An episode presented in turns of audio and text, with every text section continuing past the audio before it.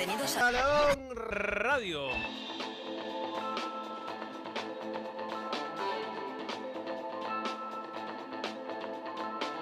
Balón Radio.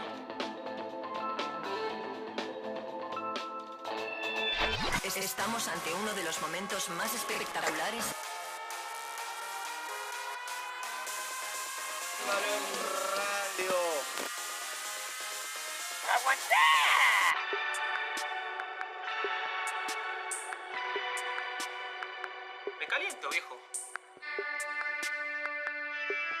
Evita tocarte.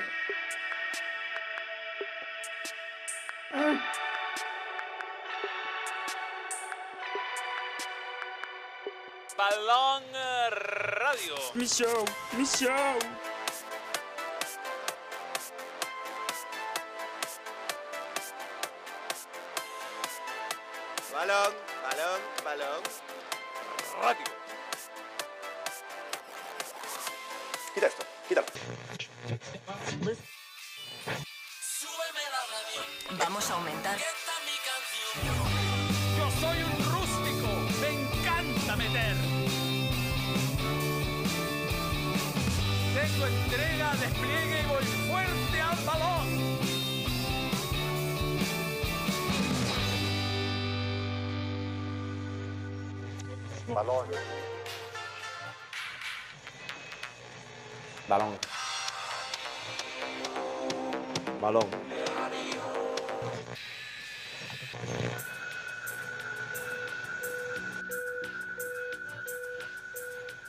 Balón.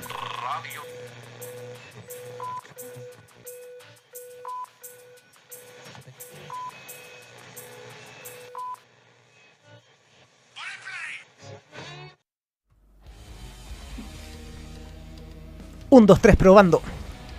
Señoras y señores, ¿qué tal? Martes 9 de enero y hacemos junto a Arturo Millán Balón Radio. Adiós Kaiser, el mundo del fútbol llora el sensible fallecimiento de Franz Beckenbauer.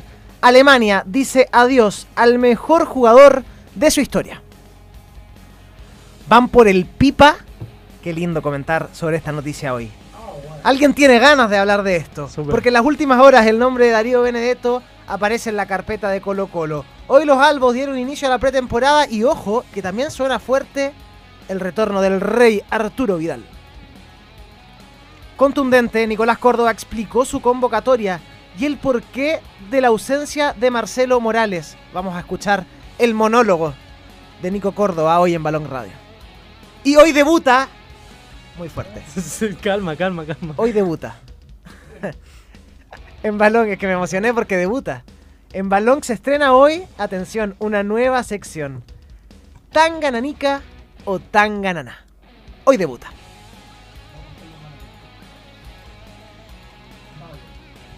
Hello. ¿Qué tal, amigo? Todo muy bien. ¿Amigo? Amigo, sí. Me dijo amigo. Ya. Todos se, se conmueven por cómo les digo, señor director, ahora te digo amigo, weón. Todos muy sensibles. Marley Ah, Coffee. esperé siempre que me dijeras amigo. Eh, es un momento que, que quise que llegara Atesóralo. y hoy ha llegado. Lo atesoro. Atesóralo con Marley acabo de gritar antes y me dijiste que me callara. Perdón. Oye, saludemos a Marley, pues, Josué. Gracias, Marri. Estoy agresivo. hoy. Gracias. Ayuda. Ni que, estuviera el ni, ni que estuviera el árbitro de Everton palestino acá al frente. Gracias, Cuidado Marley. con el informe arbitral de TEM después. Necesario un cafecito para comenzar la jornada. Sí, pues. Eh, la cantera estamos acá. Saludos Sí. a Central Rústico que ya está. Está conectado, está conectado. Saludos a Sebastián que dice que desagradable ver al balón con Josué en pantalla. Gran saludo, Sebastián. Pero tranquilo, tranquilo. es que me, te- Sí, me- me- calma, calma. estoy ansioso, ya me callo un rato. Oye, Josué, estamos con mucha risa, pero ayer fue un día triste para el mundo del fútbol. Fue triste. Muy triste. Justo terminó Balón ayer y se confirmó la noticia del fallecimiento de Franz Beckenbauer. Ah, no lo alcanzaron a conversar. Entiendo que no, no estuve, pero ya, muy responsable. Sí, súper responsable subiendo post en el auto. Ah, ah, ya. Ah, ya, está bien, Eh. iba de copiloto. Pero sí, una noticia lamentable, Josué, porque Beckenbauer es de esos jugadores que quizás nosotros obviamente no, vimos, pero que son leyendas del fútbol, o sea, son referencia total para cualquier persona que ama este deporte. Beckenbauer es símbolo del Bayern Múnich, un Bayern Múnich que ahora uno lo ve como un equipo gigante, pero que antes de Beckenbauer era un club que estaba en segunda división, un club que no tenía el peso que tiene ahora. Y bueno, lo que hizo con la selección alemana, junto a De Champs y junto a Zagallo, son las tres personas que han logrado ganar un mundial como técnico y como jugador. Eh, Zagallo partió el viernes pasado, llamativamente, en una semana perdimos a dos de, de Cierto. leyendas.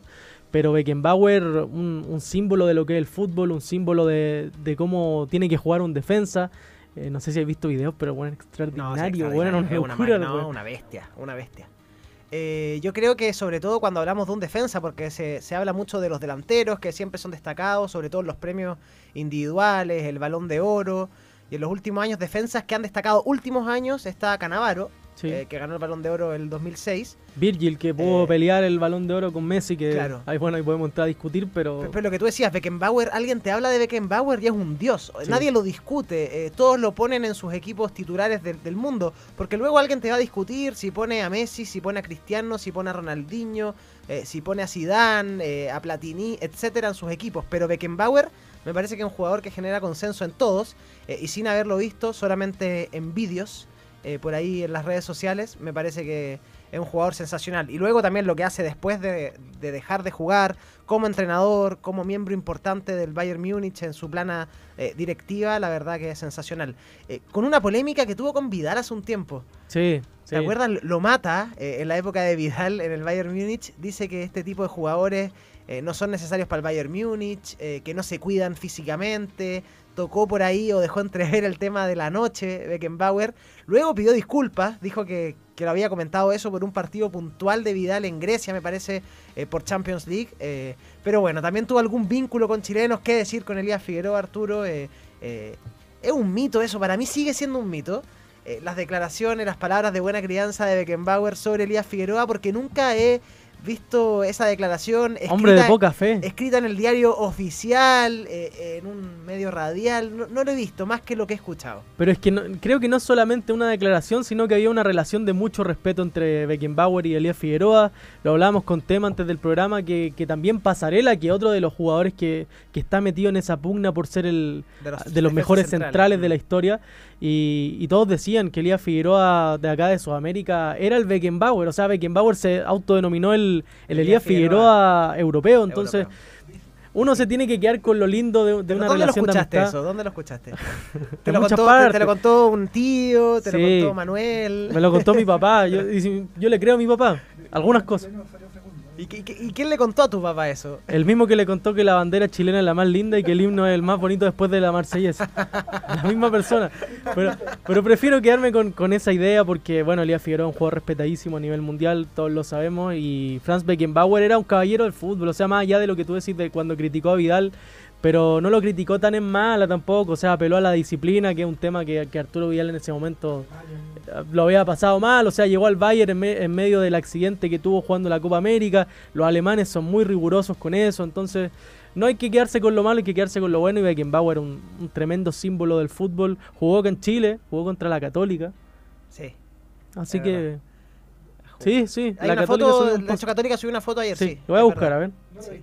Voy a buscar. Eh, subió una foto católica ayer de un jugador, no recuerdo quién, eh, pero un histórico de Católica con eh, justamente Beckenbauer. Corrígeme tú, Arturo, que tienes muy buena memoria. eh, Vidal llega con Guardiola y después tiene Ancelotti en el Bayern. sí, tú a los exacto. dos. Llegó con Guardiola. Era y- complejo también para Vidal, me imagino, llegar al fútbol de Guardiola. O sea, Arturo no, no es un jugador que se, venía de Italia, del Catenaccio, eh, de estar ahí con, con entrenadores de otro estilo de juego, más allá que esa fue muy dominante y en Europa consiguió llegar a la final de Champions contra el Barça de Luis Enrique. eh, pero cambió también su, su, su forma de jugar Vidal al, al pasar de, Sí, de. Juventus a- al Bayern Múnich. O sea, me imagino que había un proceso de adaptación eh, difícil y que por algo lo criticó Beckenbauer, pero que tiene mucha relación con eso. Claro, ahí está la foto, Josué, que sale Franz Beckenbauer con, eh, con Ignacio Prieto, don Ignacio Prieto. Don Ignacio. Eh, a los 78 años partió Franz Beckenbauer, uno de los grandes jugadores del fútbol mundial. En 1966 los cruzados disputaron un amistoso ante el Bayern en el Estadio Nacional. Y en la foto tenemos al legendario jugador alemán junto a Ignacio Prieto. Mira, Papito, papá de Toñito Prieto. Tremenda Premio foto. Nacional weón. de Periodismo. Eh, buena foto. foto, o sea, Eh, el único club chileno al menos que reaccionó así a la noticia, entiendo, con una foto, digo, eh, eh, jugando ante Católica. No, Sí. tremendo recuerdo de haber tenido a Beckenbauer eh, en esa época. Es como, bueno, tal nivel de tener hoy a, a los mejores, eh, a Messi, a Cristiano, incluso a, a los más jóvenes que están eh, levantando. Sí, mira, tenemos el primer super chat, Josué, de Harry Azul, que nos dice: Ocho meses apoyando al atrasadón. ¿cómo? Objetivamente, los fichajes del fútbol chileno son malos. Por eso lo del Pipa es bueno para la Chilean Premier League. Lo vamos a hablar. Lo vamos a hablar, Ya vamos a discutir. Quiero hablar sobre ese tema. Pero, pero gracias, amigo, por el aporte. ¿Y por qué nos dice.? Sí. Es muy fácil. Es, es fácil criticar desde afuera. No, mentira. Oye, gracias, y- Harry. Yo no, yo no ninguneo a Elías en lo absoluto. O sea, mira, eh, y tengo, yo tengo una relación cercana con Elías Figueroa, puesto que mi abuelo fue presidente de Palestino y él trae a Elías Figueroa a jugar a Palestino de vuelta. Tengo una relación muy cercana a Elías, muy cercana al hijo de Elías Figueroa también. eh, conversamos regularmente. Bueno, regularmente, de repente, sí, tampoco es que hablemos toda la semana ni, ni todos los meses. Pero en lo absoluto, mi comentario no era para, para ningunear a Elías, eh, perdón si se tomaba mal, pero es porque me encantaría que, que esté la evidencia de que dijo eso Beckenbauer. No lo pongo en duda, lo digo un poco en el juego, pero, pero yo estoy de acuerdo. O sea, Elías Figueroa, yo sé la importancia que tiene y, y no lo dice solo Beckenbauer, lo dijo Pelé en su momento y tantos otros jugadores que tuvieron la. o, o personas, periodistas, entrenadores que tuvieron la oportunidad de verlo. Así que lo de Elías no, no se duda en lo absoluto, es el más grande para mí de nuestra historia. Sí, así. Sí, absolutamente. Esa estaba la sección tan ganánica, tan ganada, Elías pero. Figueroa, Arturo Vidal, Elías Figueroa.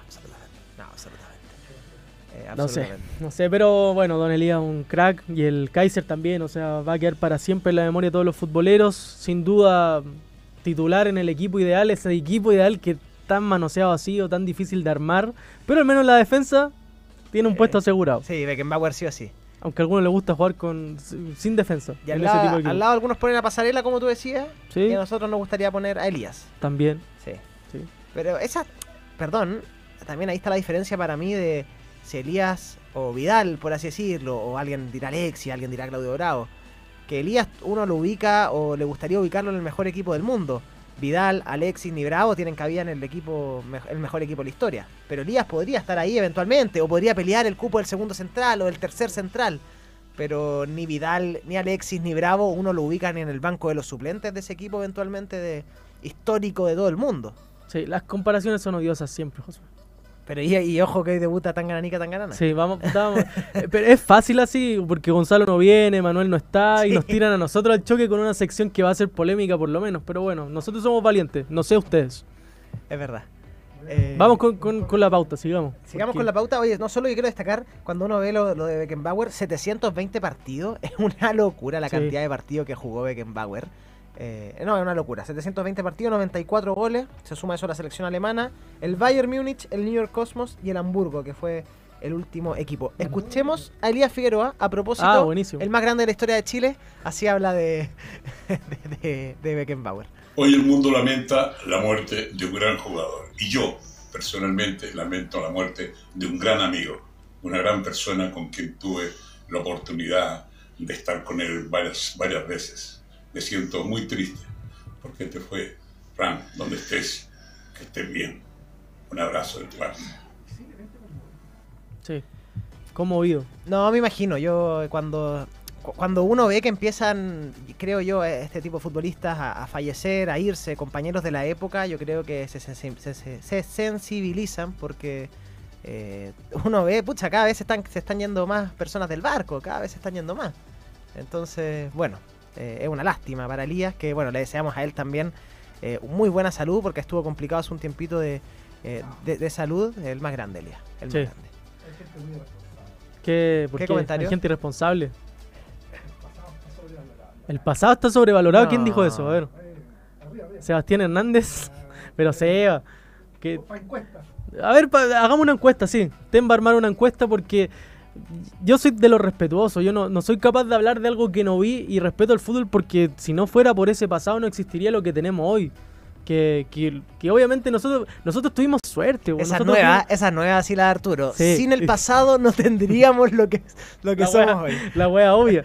Pero, pero weón, o sea, nosotros somos afortunados, vivimos una época donde vimos a, a Cristiano contra Messi, weón. eh, en el tenis vimos a Federer, a Nadal, a Djokovic. Entonces, creo que, que hay que ser respetuosos igual del pasado, weón, porque nosotros tuvimos suerte, sí, pero lo de, lo de atrás, lo que venía igual fue bueno. Tranquilo.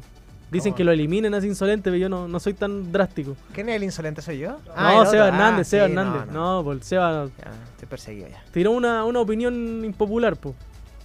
No siempre se puede ser condescendiente con el chat. Ahí está la encuesta. Estos periodistas de ahora, aparte de ningunear, no saben. Don Elías nos dice Cabezón. Pero si estamos puro alabando a Don Elías, Cabezón. Totalmente. A ver, el fútbol del pasado y su nivel está sobrevalorado. Sin duda, Mel. No, ¿qué diablos dices? Solo un poco. Está subvalorado. Está Voten. subvalorado. ¿Votaste? Ten votó subvalorado. Yo voto. No, ¿qué diablos dices? ¿Qué diablos? ¿Qué... Oye, bueno, ahí está lo de. Ah, y hay, y hay una más. de- ¿Tenemos al doctor? El doctor Vilardo, ojo, porque también eh, reacciona. e- Este es anterior, sí, es an- es antiguo, pero, pero lo vamos a escuchar, a ver. Para ponerlo ya, si viene un tipo y te dice yo tengo más título que usted. Sí, ¿De quién va debe tener más título que vos? ¿Por qué? le falta el de médico. Ah, bueno, pero ¿Qué querés que le haga? Puta que grande, Vilardo, weón. Extraordinario, Vilardo. Se la sacó, po, se la sacó. Te No deja de ser el cierto. médico. Es verdad, es verdad. Ahí Bueno. está, el doctor Vilardo. Bueno, hablemos de Colo Colo, Hablemos de Colo Colo. que empieza o empezó hoy la pretemporada con Almirón que arribó ayer a Chile, ¿no, Arturo? No, llegó hoy día. Hoy día. Sí. Hoy día por la mañana. Hoy tenemos la, la imagen de su llegada al aeropuerto. Llegó. Oye, Sí, pues. Está contundente esto. Eh, Muy feliz. ¿Sí? Sí. Muy contento, muy contento. Muy contento. La expectativa que tiene acá Colo Colo, ¿por qué? Y las mejores, por, por ser el equipo más grande de Chile, obviamente las mejores. Pero bueno, en la tarde, en la tarde vamos a hablar en conferencia de prensa seguro. Gracias por venir a recibirme. Gracias. Ahí está. Contento, se le ve muy feliz. Se le ve feliz. Sí. eh, ah, yo creo que para los argentinos venir a Chile, en cuanto al país como ellos lo ven, la visión que ellos tienen, no voy a entrar yo a hablar de la visión que tengo yo de Chile, ni tú, porque ahí ya podríamos estar todo el día hablando, pero la visión que ellos tienen como un país seguro, y digámoslo, en Chile los sueldos se pagan a tiempo en los clubes, en los clubes se pagan los sueldos a tiempo, en el balón también. Sí, también. Eh, en los clubes se pagan los sueldos a tiempo, a diferencia de Argentina. Es un hecho que en Argentina eh, no se pagan los sueldos eh, a, a tiempo y, y hay mucha duda respecto a eso y mucha inestabilidad para los jugadores eh, y es algo, la estabilidad económica sobre todo, algo súper importante. Desde ese punto de vista, venir a Chile, yo creo que para el Mirón, maravilloso. Eh, y luego viene el equipo más grande, él lo dijo, es un hecho, colocó el equipo con más títulos, con más gente del país. Así que yo creo que, que son ciertas eh, sus... eh, lo Sus que él motivos para estar feliz. Sí, sus motivos para estar feliz es cierto. Y con esta situación, Arturo, de que siempre se dijo, alguien de Boca va a traer al Mirón. Y hoy aparece en carpeta Darío el Pipa Benedetto. A ver, eh, creo que 33 Almi- años. Almirón llega con mucho trabajo. Hay mucho que hacer en Colo Colo, hay muchas cosas que definir. Está el tema de las continuidades de los jugadores que, que salieron a préstamo el año pasado y volvieron, como Zavala. eh, bueno, Juan Carlos Gaete ya se fue a, a Deportes Copiapó. Pero hay una lista de nombres que él tiene que definir qué hacer y también la lista de qué es lo que quiere, o sea, qué puestos quiere reforzar, dónde él ve carencia en este plantel que tiene Colo Colo el día de hoy. Pero sin duda que el 9 lo tiene que traer. ¿Siga o no siga Pizarro?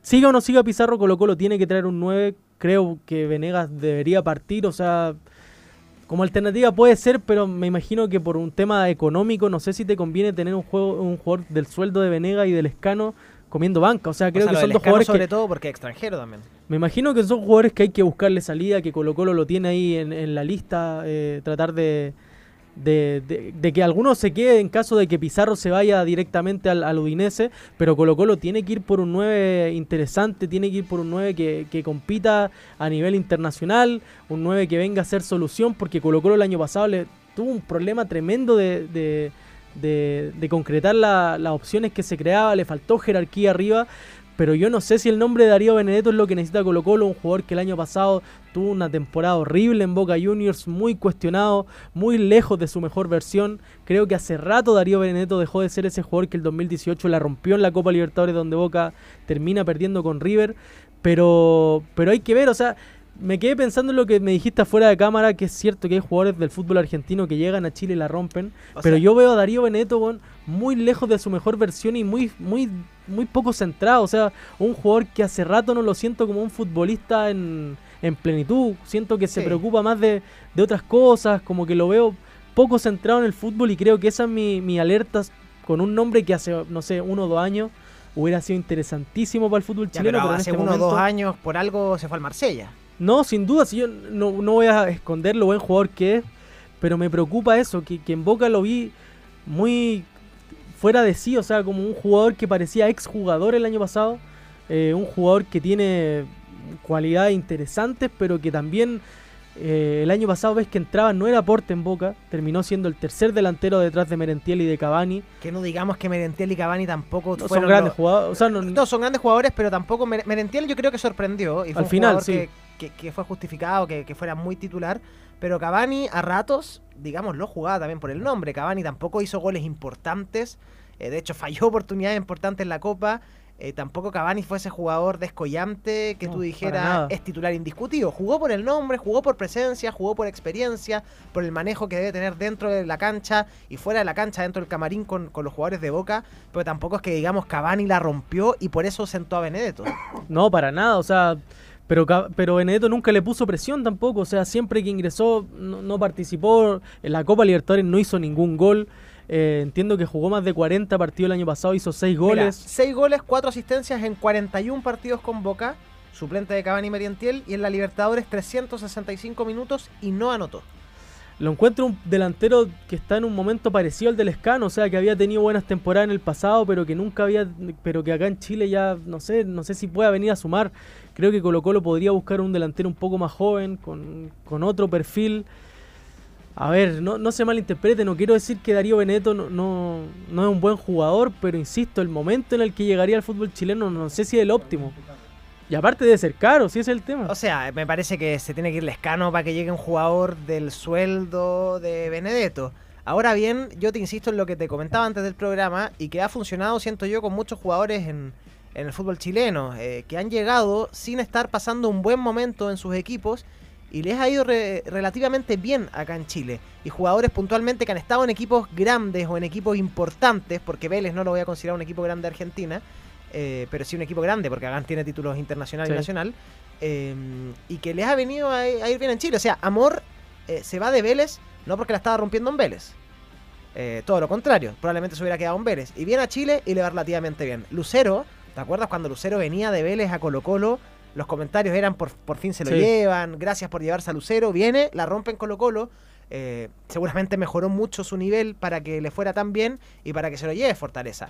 Claro, Benedetto no es un jugador joven, eh, es un jugador que ya lo tenemos muy conocido, pero eventualmente podría, pienso yo, irle bien eh, dado estos antecedentes que te pongo. O sea, todos sabemos acá, eh, y lo hemos comentado, eh, todos los, los miembros del balón también lo saben, la Liga Argentina es superior a la chilena. Y un Sin jugador duda. suplente en la Liga Argentina, de un equipo finalista de Copa Libertadores, de un equipo grande como Boca Juniors, eventualmente, eventualmente puede rendir en cualquier equipo acá en Chile.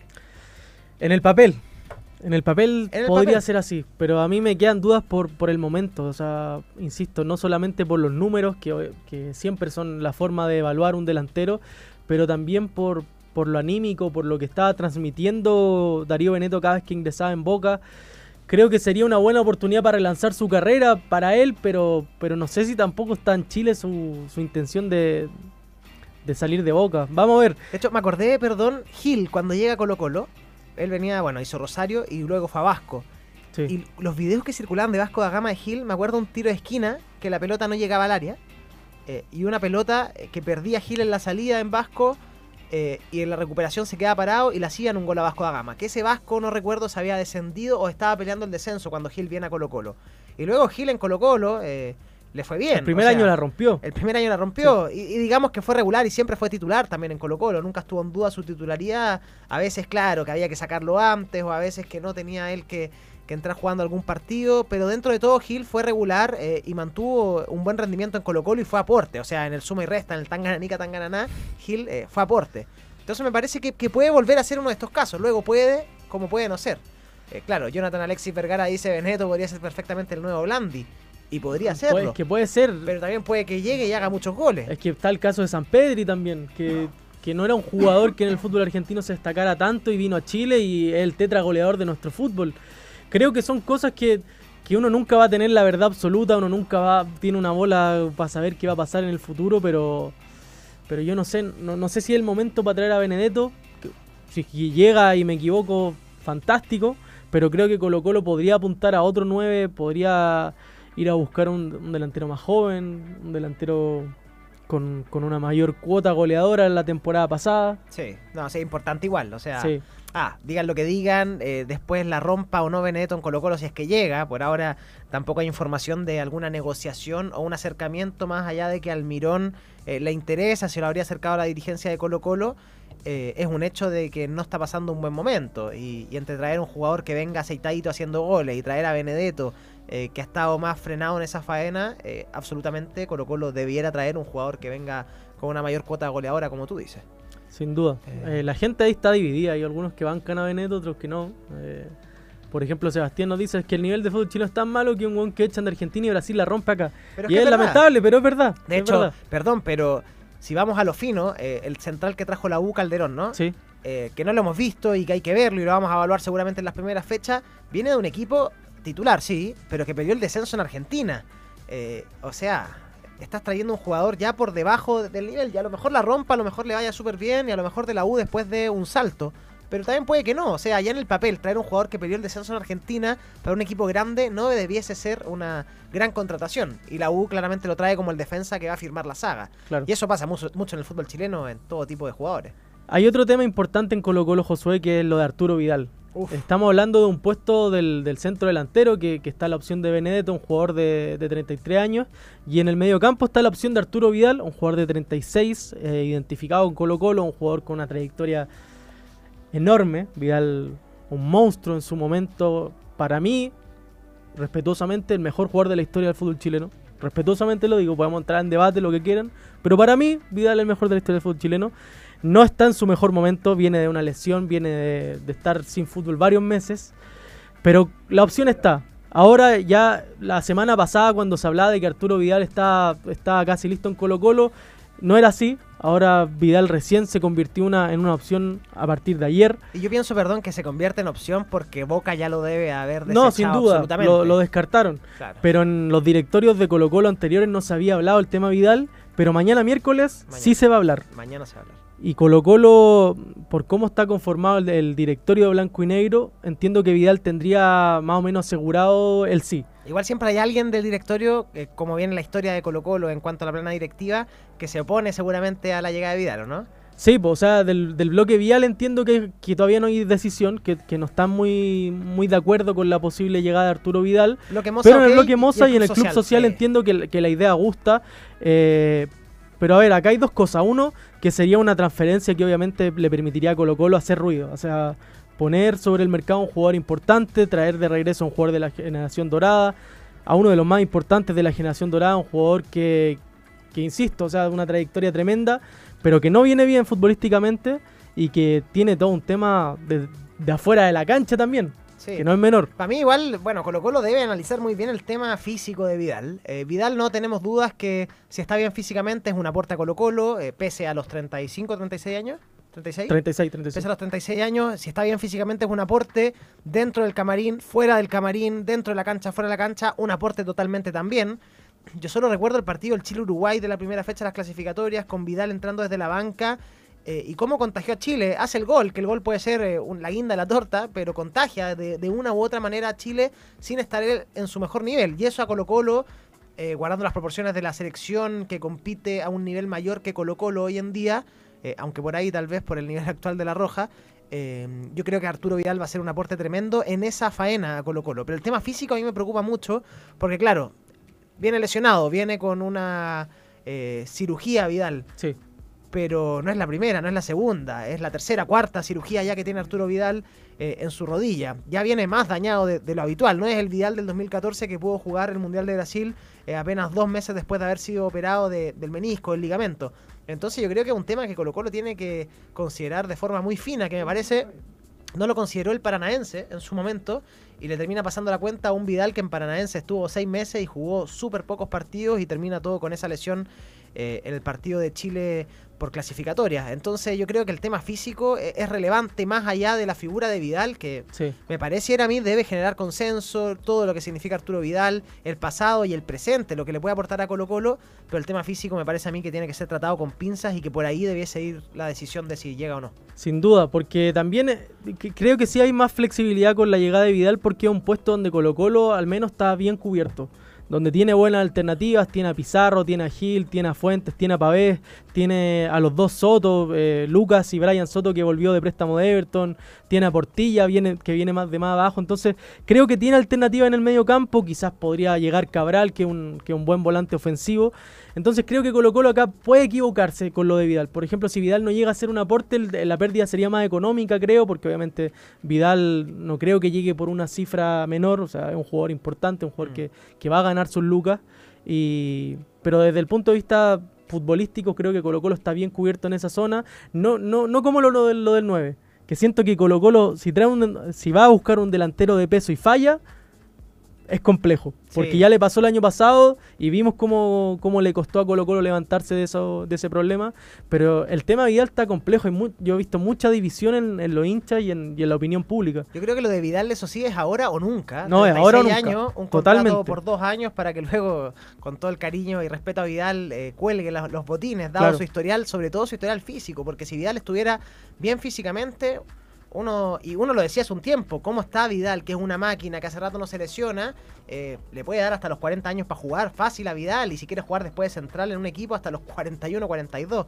Pero hoy en día, por cómo viene Vidal físicamente, yo creo que es su última oportunidad para llegar a Colo Colo y para hacer un aporte, porque sería una lástima que Vidal llegara a Colo Colo y pasara lesionado, pasara sentado en la banca y la verdad que no hubiera muchos minutos. Sin duda. Vamos a ver qué pasa. Mañana es el día clave. Sí, y respecto al 9, eh, y tú decías recién a Cabral, Diego Rubio, sigue ahí en la órbita como, como un delantero que podría llegar. Sí, es que está libre, está ahí la opción latente. En Colo Colo tienen que tomar la decisión. Seguramente cuando ya llegue al Mirón él también va a dar el visto bueno o no. Pero entiendo que tanto lo de Cabral como lo de Rubio no irían como en la lista de, de peticiones directas del entrenador. Mm. Serían incorporaciones aparte. Como lo que hicieron el año antepasado con Zavala, como fue el, el 2023 con, con Moya. Ese tipo de incorporación sería en Colo Colo, pero no sería de la lista gruesa que, que pide el, el entrenador. De acuerdo. Eh, y lo de Bimber no se ha cerrado todavía. Yo creo que hay optimismo en Colo Colo, pero estas cuestiones cuando se dilatan, una lástima pienso yo que el jugador no empieza a hacer la pretemporada como jugador de Colo Colo, por ejemplo. Es que este mercado de Colo Colo tiene eso, porque está regalando mucha ventaja en cuanto a tiempo. Uno, uno ve que si un jugador como Eric, Eric Bimber, que desde octubre en adelante tuvo un buen rendimiento, está a la opción de comprar su pase, Colo Colo lo debería tener listo para el inicio de la pretemporada. Pero son estas decisiones que tomó Colo Colo en este año que creo que lo hacen partir en desventaja en comparación al resto de los equipos.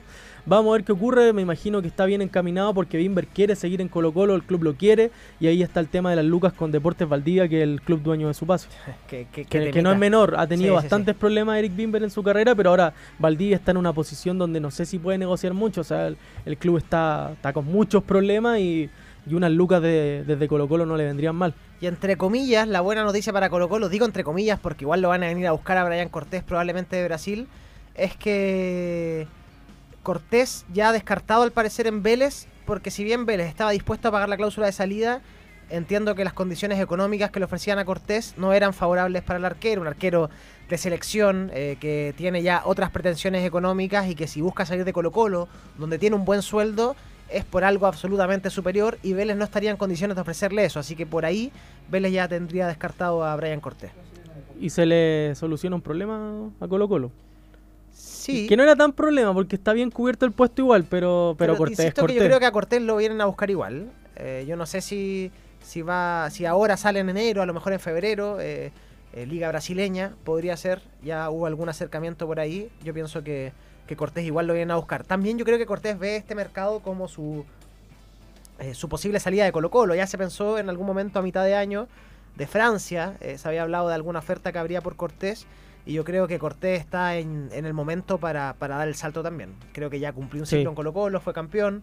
eh, tal vez la, la no, no, no, de, no tuvo las mejores participaciones internacionales, Colo Colo no las ha tenido, pero yo creo que es el momento para que Cortés salga y dé ese salto de calidad que necesitamos también en la selección chilena, para tener un arquero que esté jugando, ojalá, en una liga extranjera y que, y que la verdad pueda, pu- pueda rendir al nivel que esperamos en la roja.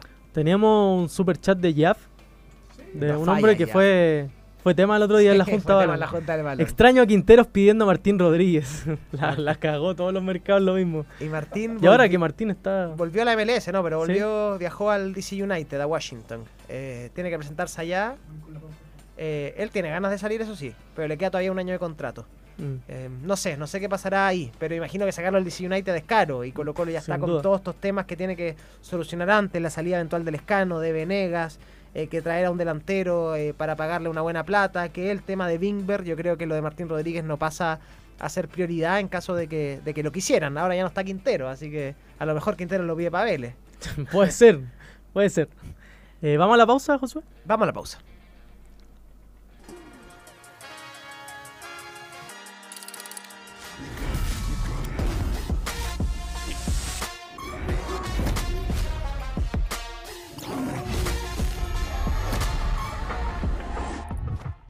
Olvídate de los cálculos y los ajustes de presupuesto. Obtén la nueva guía del experto en tu Easy más cercano, con las mejores marcas, precios y todo lo que necesitas para tu proyecto. Easy, renueva el amor por tu hogar.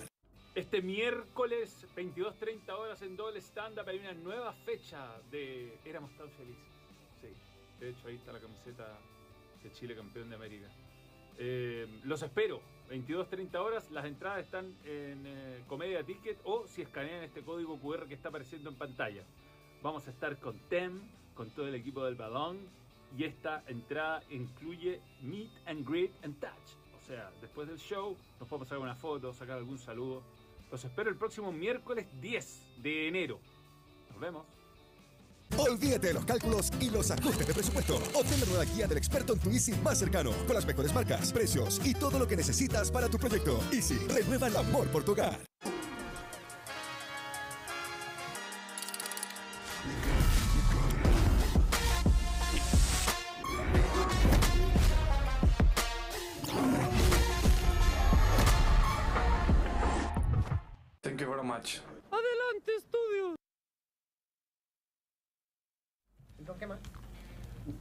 La energía. Acá está. Score, Energy Drink. Hoy voy por la Froster. Yo manguito. Manguito mágico. ¿De cuál quiere Tem? ¿Y en esta misma taza, Tem, querés? Le gusta el azul. ¿Te gusta No la la azul a ti? naranja. Tem? La azul. Ah. Yo me quedo con la de mango, siempre. El otro día probé la de mango, ahora voy por la Froster. Quiero probar la gorila, pero no todavía. Mira, ahí está el QR para que escaneen y, y vayan a... ¿Dónde, dónde envía el, el QR? Lo que más me gusta de esta score es que está heladísima. Así me encanta a mí Sí. tomar la score. Frost. Pero heladísima. No, pero ojalá. Le agradezco a, a Tem que siempre nos tiene ahí en el freezer, acá en los estudios del balón, congelada esta Froster. Tem, ¿dónde nos dirige el, el QR? A ver, lo voy a averiguar. Lo voy a averiguar. Ah, ya, al de Instagram. Perfecto. Ahí pueden ver todo el contenido. Mira esos reels. Bueno, ah, producción, Sí. producción. Producción. Ahí están todos los sabores, Sabores del de verano. verano. Sí. ICM, sí, absolutamente. ¿Qué más? El- bueno, ahí el, el el reel reel de de, feliz año, de comienzo de año, Que sí. ya tiene el like del balón. Sin duda le damos like a todo. A todo. Ahí no lo Sí, seguimos. po. No, sí seguí, lo seguimos, ver. ¿no? Porque se vienen concursos. Ah, que la gente siga Score porque vienen concursos del balón y Score. Claro, esta super like porque es la de mango y es buenísima. sí, toma mucho, toma mucho. Eso es lo que hace Score, que le pongas like sin Sí, parar bueno. a la publicación. Gracias, Score, por acompañar al, al balón.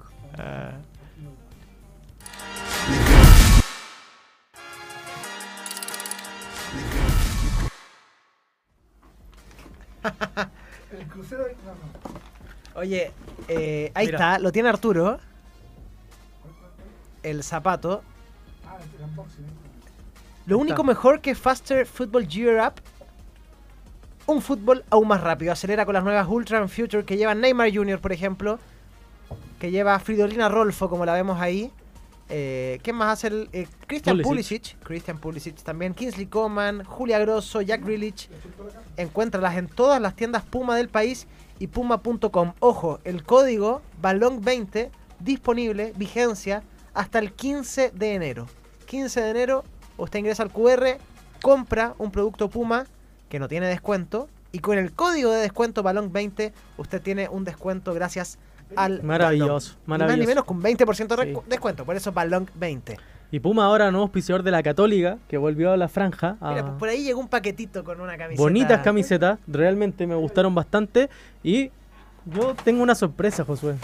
Porque hoy voy a estar sorteando la camiseta roja de la Católica. Esa misma, esa misma la voy a estar sorteando en mi Instagram. Para todos los hinchas cruzados. Muy bonita la camiseta. Ojo al Instagram de Arturo Millán. Sí, ojo a mi Instagram porque vamos a estar analizando la camiseta y la vamos a sortear gracias a los amigos de Puma Chile. Así que ¿Cómo se analiza una camiseta? yo, es que a mí me gustan mucho las camisetas y siempre soy de la gente crítica. Tiene detalles, los colores, el cuello. Sí lo sé. Hay, hay muchos detalles. ¿Coleccionista de camiseta, Arturo? No coleccionista, pero me gustaría ser. ¿Te gustaría En ser? su momento lo fui, de, de mi equipo y hasta que me puse a pololear cuando ¿Cuántas iba en cuarto medio de, y vendí de tu las equipo? ¿Cuántas camisetas. camisetas tienes? Tengo como 25 de mi equipo, pero antes tenía un caleta. Tuve que vender un par cuando me puse a pololear porque no tenía plata para ¿Y, y alguna polola alguna vez le regalaste una camiseta del equipo y que desapareció así? No, no, pero para mi cumpleaños mi polola me regaló una camiseta que me faltaba en mi colección y es la mejor que tengo. Bueno. Así que muchas gracias. Eh, pero Puma, Puma tiene las mejores Sí. camisetas, digámoslo. De hecho era Puma la que me regalaron. Oye, mundoexperto.cl también está el QR. Eh, por favor, Arturo, Ya. todo tuyo. Yo soy el conductor hoy, vale, vale. Si quieren tener los mejores materiales para comenzar sus proyectos, entonces váyanse a la segura inscribiéndose en Club Mundo Experto de Easy, con descuentos sobre descuentos en varias categorías, ideales para esa renovación que están haciendo en su hogar. Easy. Ahí está el QR, vayan. Yo tengo que hacer bastante renovación en mi casa, así que este año que, que se puede invertir más, lo voy a hacer. ¿Se puede este año? Se puede un poco más. sí. Importante. Hay más, hay más margen. Muy importante. Hay más margen. Hay margen, bien. Eso es lo importante. Ahí está el QR de Easy entonces, descuentos sobre descuentos Mundo Experto, mundoexperto.cl para hacer remodelaciones y todo más. Ahí está el QR. Comentarios. Tenemos a Yerko Navarro que nos hace un super chat y dice: Un sueño es tener el autógrafo de Don Elías, Josué. ¿Algún consejo para poder conseguirlo? Datos, please. Quedó como que soy ahora partner de Don Sí, Elías. Ta- Tal sí. vez, bueno. Sí, no, eh, Algunos creen Eh, que lo odias, otros creen que. el mejor de la mejor historia. amigo. Si usted quiere un autógrafo del mejor chileno de la historia, don Yerko Navarro, cuando ande por Valparaíso, contácteme y hacemos las gestiones, porque eh, vive don Elías en Valparaíso, bien lo sabemos, así que ahí lo podemos gestionar. Eso. Fernando Pizarro nos dice: Saludos, cracks. ¿Saben algo de Gareca con Sao Paulo?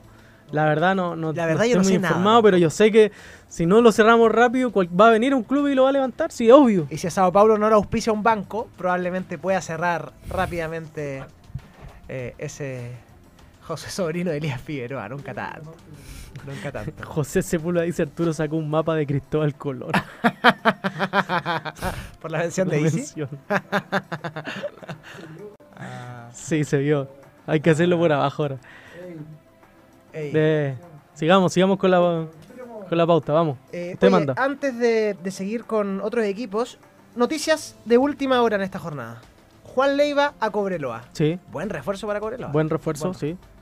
Germán Giffrey, defensor argentino, incomprobable, seguramente viene de Real Pilar, firma en Audax Italiano. Creo que viene de Gimnasia y Grima de la Plata. Creo, Pero antes jugó en Real Pilar. seguramente. Eh, Omar Fernández a Everton, viene del León, lo habíamos, habíamos hablado de él, mexicano. Eh, no, no es mexicano, pero viene del fútbol mexicano. Entiendo que era colombiano. Es colombiano. Colombiano, Omar Fernández. Y Diego Tapia, ex portero de Magallanes, firmó en Ñublense. Otra noticia de la jornada. Tomás Taburuaga a Everton. Sí, eh, estaba ya eh, zanjado eso. confirmadísimo. Eh, Fabián Manzano a Copiapó. Diego Carrasco a Copiapó también. Mira, Copiapó se está armando ahí con algunos jugadores.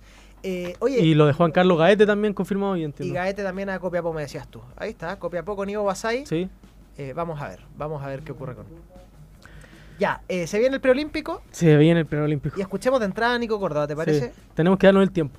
Hay que darle el tiempo Sí. de escuchar a, a Nico Córdoba. Morales, Marcelo Morales, marcador de punta de, de Universidad de Chile. Eh, ¿Qué pasó con ellos? Eh, ¿Por qué quedaron fuera? Bueno, eh, se han dicho bastantes cosas, el tema del peso, el tema de los pliegues, el tema de esto. La realidad es que yo no quiero hablar en, en- en- en función de un jugador o de otro. La realidad es que nosotros tenemos el deber eh, y creo que, que para, para tener resultados distintos hay que hacer cosas distintas y hoy día nosotros tenemos el deber como selección de llevar a los jugadores que estén en mejores condiciones. Eh, y realmente dar un salto de calidad en eso porque la realidad es que haciendo lo mismo que hemos hecho hasta ahora y dándole concesiones al, al talento, eh, vamos a seguir octavo en Sudamérica, hoy día estamos octavo a nivel de selección mayor, estamos octavo a nivel de selecciones juveniles. Eh, y al final cada detalle hoy día cuenta y si queremos realmente profesionalizar esto, lamentablemente yo voy a tener que tomar decisiones drásticas eh, que no tienen que ver con el jugador en sí como talento, tienen que ver con, con las acciones de los jugadores que no le permiten llegar a un, a un preolímpico en las condiciones que tienen que llegar. Lo más alarmante de esto es que el día 20 de diciembre, cuando nosotros llegamos y le hicimos todas las mediciones a todos los jugadores, eh, el 35% de los jugadores están fuera de los rangos mínimos para poder competir. Entonces es algo muy alarmante.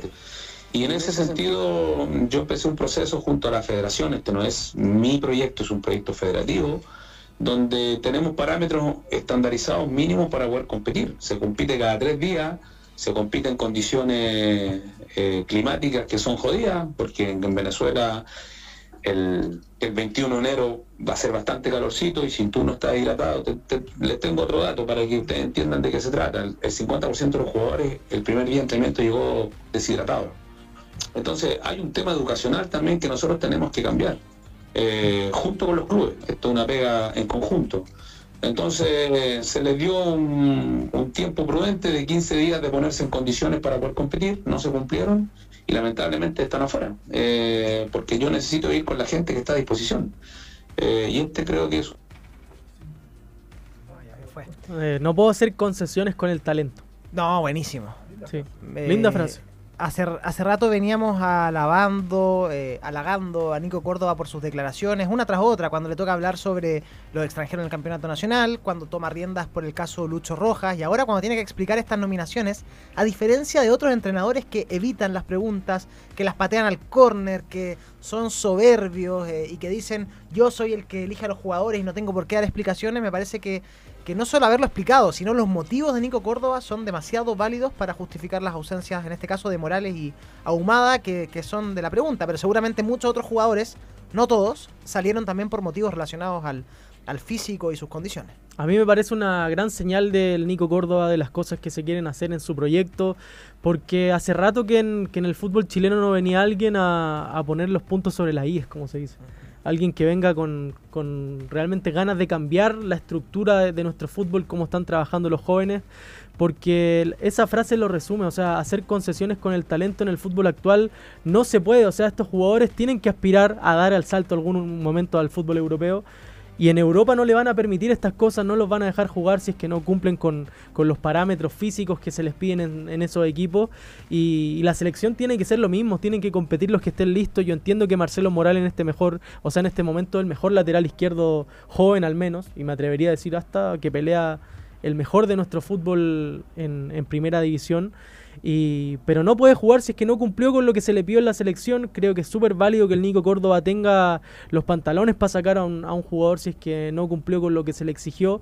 Y le va a hacer bien al jugador. O sea, le, es un llamado de atención para un jugador que ya no estuvo en los Juegos eh, Santiago 2023, donde creo que tendría que haber estado por nivel futbolístico. Ahora se va a perder otro campeonato importante y, es importante que el entrenador también lo diga, o sea, no solamente para pa hacer el llamado de atención al jugador, sino para que se entienda lo, el, el, nivel de trabajo y de exigencia que se está teniendo en las selecciones menores, que, que puta hace rato hacía falta en el fútbol chileno, si los últimos procesos han sido espantosos. Mm. El año pasado en el sudamericano dimos lástima. No, de hecho, bueno, hoy día hablaba con una persona vinculada al fútbol formativo y claro, vamos a jugar el sub-20 del otro año, pero Chile ya está clasificado para el, para el Mundial. Sí. Eh, pero no, pero está bien que Nico Córdoba haga esto, me parece que hacía falta, realmente hacía falta. Después a Chile le puede ir bien o mal, pero al menos estas decisiones agradecen. Eh, nosotros como periodistas, y imagino que más aún la gente eh, que escucha desde su casa, agradece que un entrenador dé este tipo de explicaciones. Después, tú decías recién lo de Marcelo Morales, mejor lateral izquierdo del fútbol chileno. Y yo digo, pucha, qué lástima que el nivel esté así. O sea, con todo respeto a Marcelo Morales.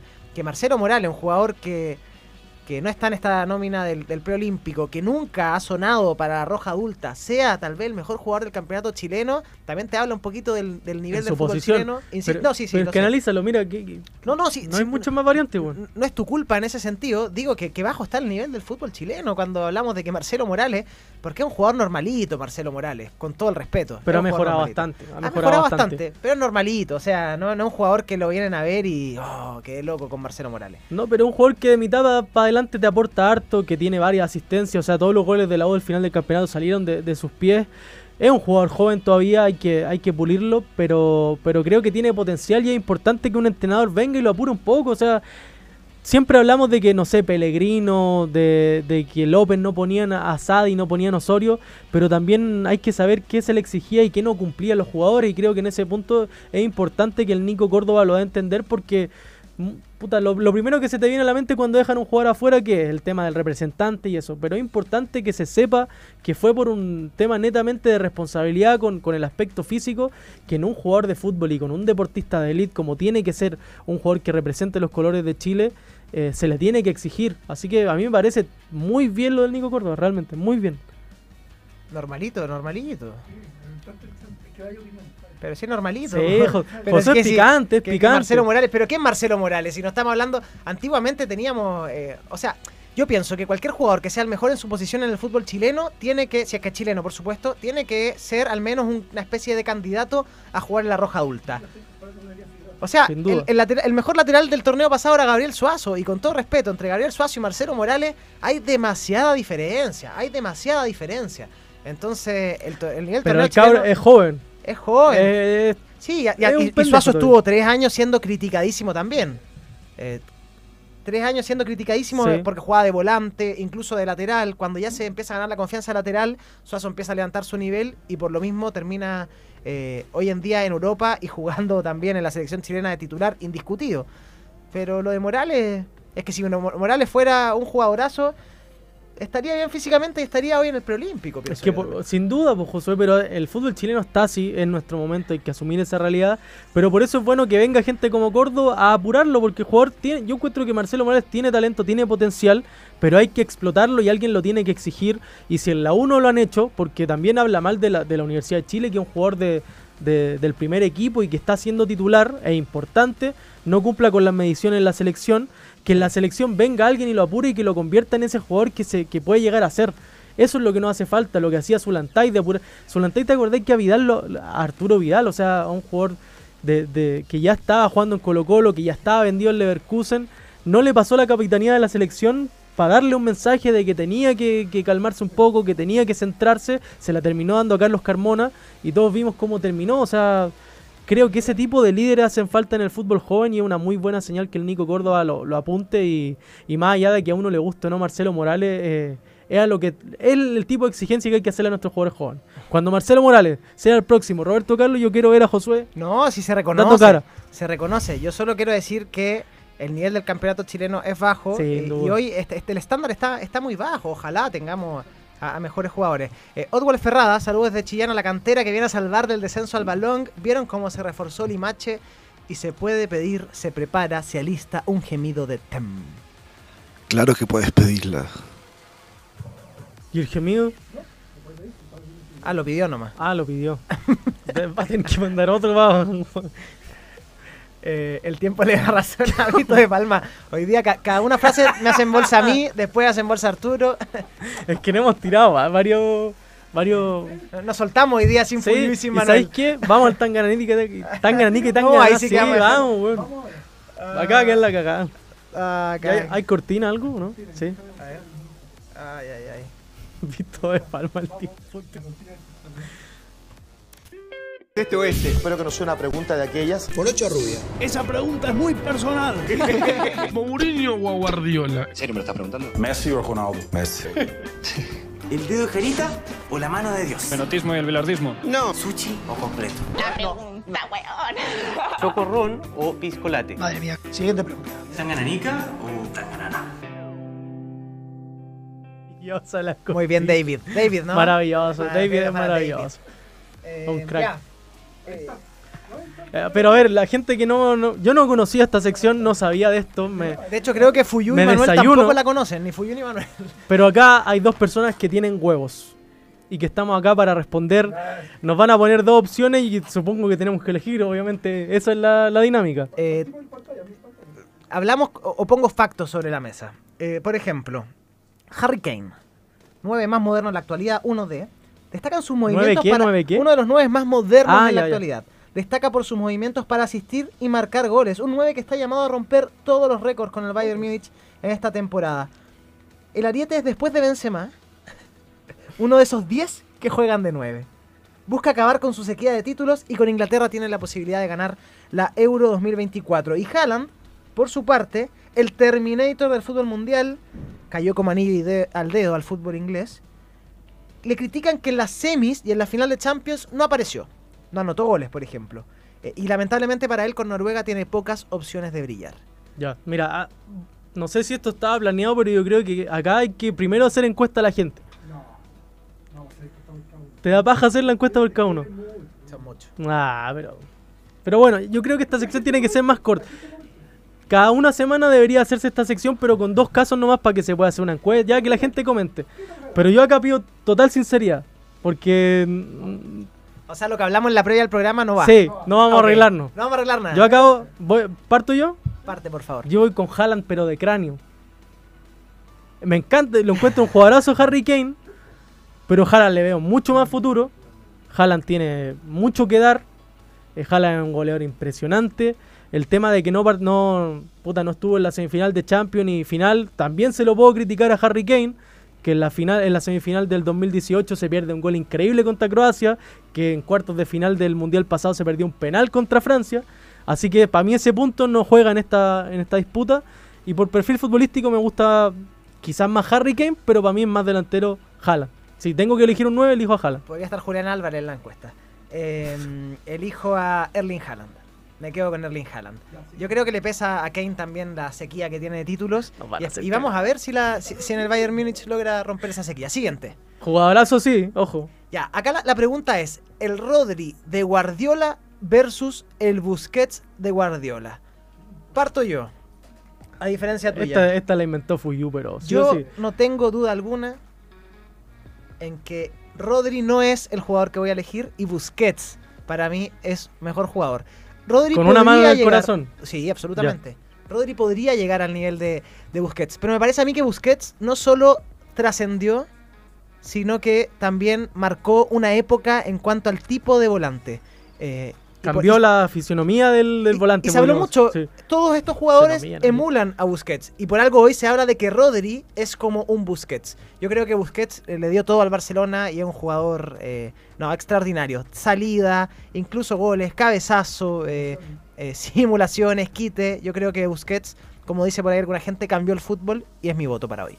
Yo creo que a Busquets hace rato pasó su mejor momento y. Pero y- estamos hablando del Busquets de No, sí, Guardiola. ya hace rato tendría que haber dado un paso al costado quizás del Barcelona. Epa. Pero. Pero estoy de acuerdo, para mí Busquets. No, no, no veo gran discusión acá. Aunque Rodri, extraordinario jugadorazo. Pero, No, conche- pero, pero faltaba una, te saltaste una. Pero ¿no? espérame, espérame. Antes del Cobarde. programa, tu voto no era por Busquets. No, pero es que acuérdate que ahí lo estábamos arreglando. No, po. tú me dijiste yo voy por Rodri, sí o sí, antes que yo te dijera que iba por Busquets. No, no, no hay pruebas. No hay Como tú dijiste lo, lo No de Elías. No, no, Es no. un mito. Lo, lo pensé, lo pensé. ¿Salas o Zamorano? Em, qué difícil está. Eh, a mí, yo tengo cierta debilidad por Zamorano porque jugó en el equipo más grande del mundo. El Real, del el Real Madrid. Jugó en el equipo más grande del mundo, el Real Madrid. Pero creo Sevilla. que el nivel técnico de Salas eh, y la trascendencia en la Lazio, la trascendencia en River Plate, la trascendencia en la Universidad de Chile, hacen que yo me incline por el número 11 de la selección chilena. Yo creo que en este en este porque nos, nos ponen una disputa de Rodri con Busquets, pero esta, esta es de verdad, po. Esta Y en este, en este tipo de discusión hay que poner matices porque no hay que caer en lo que hayan pero y acá son dos de los bueno, los dos mejores delanteros de nuestro fútbol, creo. Eh, sin incluir a Alexis Sánchez, que juega más por fuera, extraordinario también, pero acá es una disputa más, más seria, más de tú a tú. Mucho más jugador Salas para mí. pero me quedo con Zamorano. Por trayectoria, por lo que representa, por dónde jugó, por dónde triunfó eh, y por porque una referencia para el fútbol mundial por el cabezazo, porque un el jugador chileno más conocido en el No, mundo junto a Elías Figueroa sin duda. Cabeceaba súper mal. Mar- No, Marcelo Salas cabeceaba súper mal. Pero Zamorano es, el- Ah, es la sí. referencia de cabeceador del mundo. No, sí sé.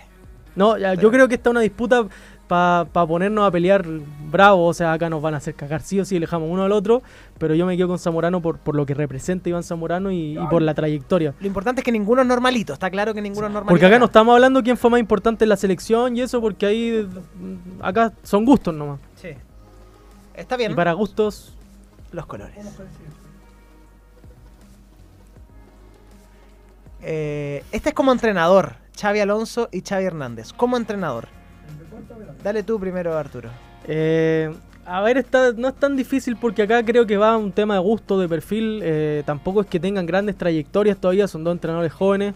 eh, y lo conversamos antes, a mí me cae muy mal Xavi como entrenador. Xavi Hernández me cae muy mal como entrenador por, por cómo Tiene declara. muy buena prensa. Y siempre le echa la culpa a la prensa y aún así tiene buena me, me prensa. da rabia, weón. Pero es que el Leverkusen juega bien, es un equipo entretenido de ver. eh, yo me quedo con Xavi Alonso, pero pero este o da para largo. O sea, No, pero yo también me quedo con Xavi Alonso. O sea, aparte de los recursos que tiene el Barça, lo que significa eh, ser un entrenador del Barça, yo creo que Xavi no ha estado a la altura. El Barça no le ha ido bien. Y ya pasó esa temporada del Barça. O sea, igual gana una Sí, liga. ojo. una liga, pero. Pero Es que vamos, esta discusión pero es al Barça se le exige mucho es más que difícil eso, po. porque Xavi Alonso está recién empezando, si bien estuvo en la Real Sociedad, lo que quieran, pero, pero recién estamos viendo al Xavi Alonso. Pero Xavi Hernández tampoco es que lleve una trayectoria muy grande. Yo quiero decir que Xavi ya pasó la época en la que el Barcelona no podía, no tenía plata para contratar o que tenía restricciones para contratar. Ya pasó la segunda temporada en la que logró ser campeón de liga con el Barça. Y en esta tercera temporada me parece que era la temporada en la que, en la que el Barça tenía que demostrar. Y si bien clasificó en Champions, eh, clasificó no apenas porque aseguró su, su clasificación en la quinta fecha. eh, pero tuvo partidos apenas, o sea, Sí, sí. eh, con el Porto, con el Shakhtar, eh, no, le, le costó al Barça, no hay ningún partido que el Barça tú digáis, ganó 6-0, tremendo partido, muestra de fútbol total como era el Barça en su momento de Guardiola, digo, porque Xavi cuenta con esa eh, con esa referencia de Guardiola al momento de llegar a Barcelona, sobre todo porque fue jugador de ese de ese equipo. Eh, yo me quedo con Xavi Alonso también, sí o sí. Sí. ¿Hay una más? Hay un bonus track. Este es el bonus track de Tem. de No, Tem. bonus track de Tem, a ver. Puta, quizás que va a inventar. No. Oh. Yo tengo una pregunta. ¿Hay buses de alejamiento? No. ¿No? ya. Tem. Tienes que elegir uno. Bueno, yo de, yo siempre he dicho, como- como que la gente que me conoce sabe que son de los dos artistas que yo más odio en el mundo. Yo no pagaría, o sea, me tendrían que pagar mucho dinero para ir a ver alguno de estos dos. Con mucho respeto a la gente que les gusta. Pero yo también elijo uno a ojos cerrados y es Arjona. Y eso que, bueno, está lejos de, de ser alguien que, que me agrade como artista. Quiero la opinión de Josué. Yo creo que está clara, sí. Este es calentón. No, no. A este le gusta, este, este pagaría una entrada, sí. Sí, te las no, canta. son artistas normalitos. Yo. ¿No? Arjona. ¿Arjona? Está mintiendo. Ponte una mano en el corazón.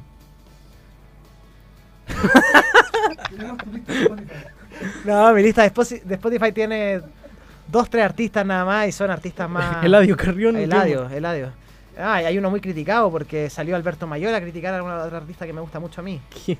Que la gente me va a matar porque me gustan estos artistas y van a decir, con razón, comentas tal de cera, porque le gustan estos. Peso Pluma. Eh, mira, ahí dijeron Peso Pluma, ¿viste? Mayol. Ah, porque dije lo de Mayol. Eh, claro, eh, salió Mayol a matar a Peso Pluma. Eh, tema ¿En aparte. serio, weón? Porque no sé si podemos. Es que. ¿Por qué, No sé si podemos hablar de lo que habla Mayol, que habló de temas relacionados al narcotráfico.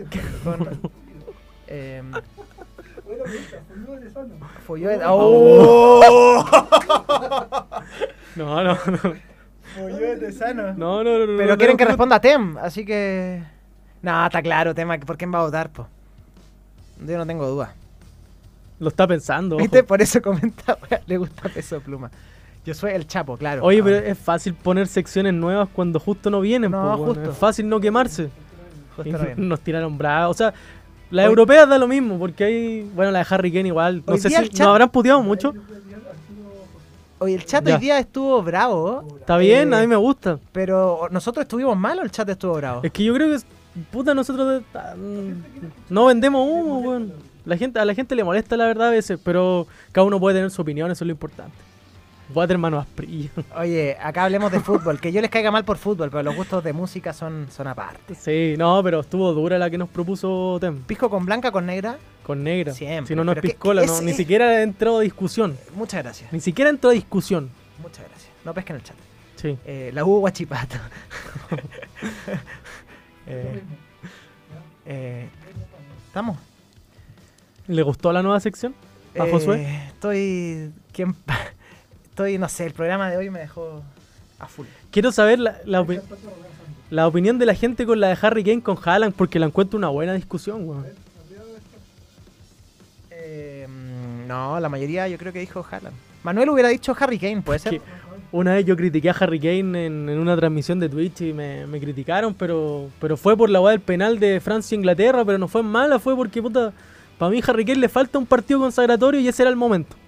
De verdad. Tío René Almiro. Sección de Josué, normalito nomás. ya, vamos, Tem se tiene que ir. Gracias, que estén bien. Gracias, gente. Los queremos, a pesar de que no hayan tirado hate todo el programa. Nos vemos mañana. ¿Vienen mañana? Eh, venía, pero después de ahora no. Sí. No. Mira, ahí hay un Ah, mira. super chat Eh, de Rodrigo háganse- Ibáñez. No, dale, dale tú, dale tú. For you, Manuel. Háganse estas si son tan choros. For you, Manuel. Ah. Yo choro no soy. Muchas gracias. Chao. Buenas tardes. Chao. Muchas gracias por sintonizar. Balón. Radio. Nos vamos. Adiós. Besitos, besitos. Chao, chao.